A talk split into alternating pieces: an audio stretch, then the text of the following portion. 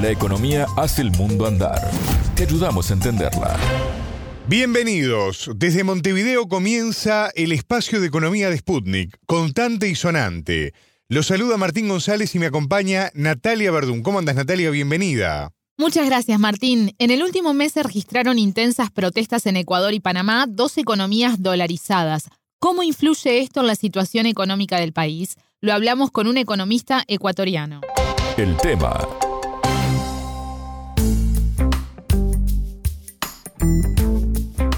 Las protestas en Panamá y Ecuador sacudieron la región en el último mes. Hablamos de países que adoptaron el dólar como moneda, aunque en circunstancias diferentes, ¿no? Sí, en Panamá, donde continúan las protestas, la dolarización data de 1904, un año después de la separación de Colombia, bajo la égida de Estados Unidos, que recordemos controló el canal hasta 1999, el país adoptó el dólar junto con la moneda nacional, el balboa, que en los hechos no se utiliza.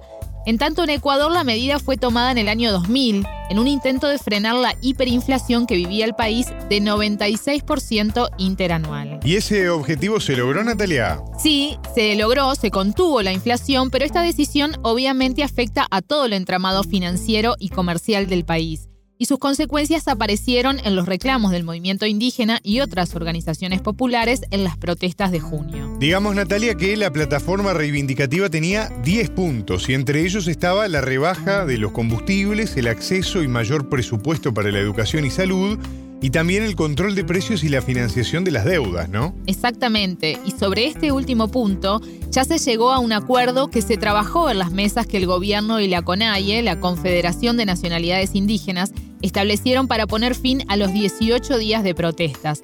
Quedan más comisiones que tienen 90 días para encontrar soluciones sobre el resto de los temas.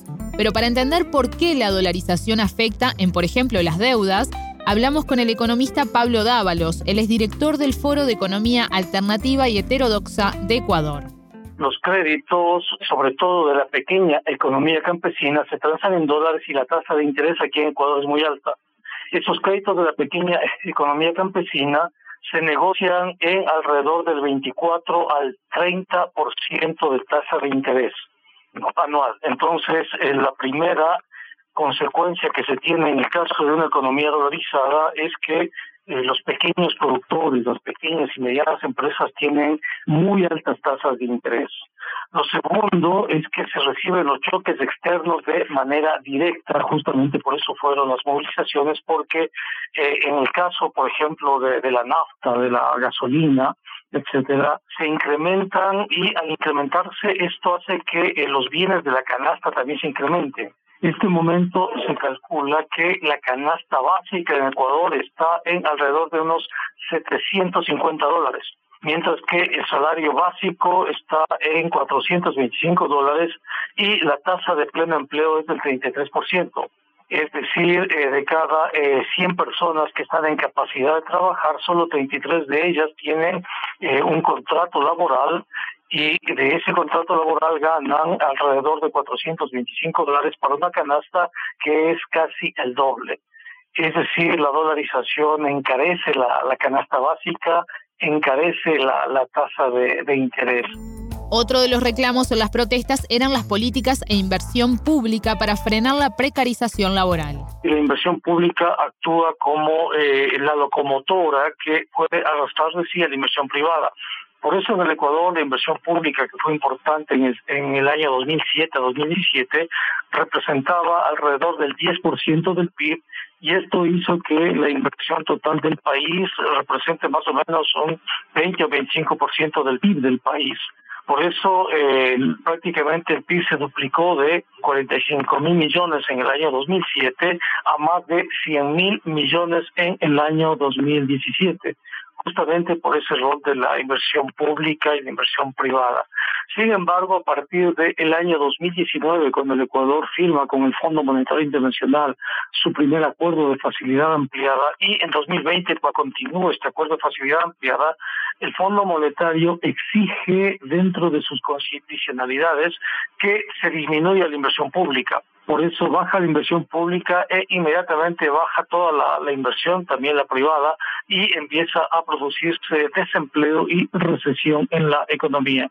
Recursos existen para realizar inversión pública, pero esos recursos el Fondo Monetario además ha dicho que sean depositados en reservas internacionales y que no sean destinados en absoluto para garantizar la inversión pública que el país necesita.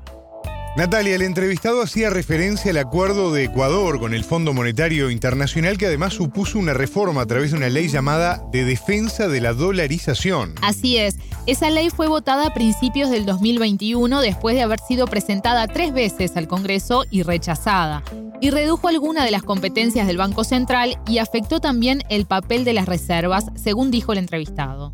Generalmente las reservas internacionales defienden el tipo de cambio están hechas para administrar la relación entre una moneda nacional y el dólar norteamericano. Pero cuando la moneda es el dólar norteamericano, entonces las reservas internacionales solamente son una posición de, de pagos del país frente a sus requerimientos externos, nada más. Bueno, en este caso las eh, reformas que fueron además negociadas con el Fondo Monetario Nacional hace que las reservas internacionales estén en función de los intereses de los bancos privados. Es decir, los bancos privados que antes tenían que eh, compensar sus pagos al exterior utilizando sus propios recursos, ahora lo pueden hacer utilizando los recursos públicos de las reservas internacionales. Esto hace que los bancos privados no arriesguen su dinero, esto hace que los bancos privados puedan hacer, por ejemplo, fuga de capitales con dineros públicos. Esta reforma también estableció que el directorio del Banco Central y la Junta de Regulación Financiera estén integradas por cinco personas.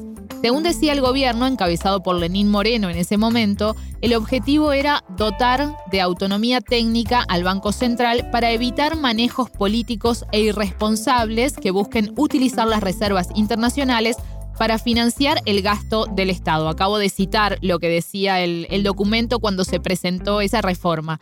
Esto generó un amplio rechazo en Ecuador al considerarlo una privatización del Banco Central el eje de la dolarización está en la política fiscal en política monetaria.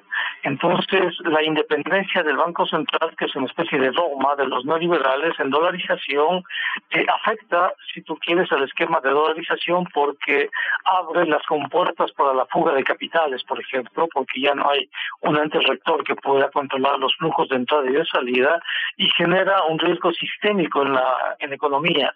Y, de hecho, la ley habla de riesgo sistémico y la ley incluso establece cuáles serían los protocolos en el supuesto que haya un riesgo sistémico en la economía. Martín, por último, Dávalos se refirió a cómo incide en la economía dolarizada ecuatoriana la reducción del impuesto a la salida de divisas, una medida impulsada por el actual gobierno de Guillermo Lazo, que fue directivo del Banco de Guayaquil, uno de los más importantes del país.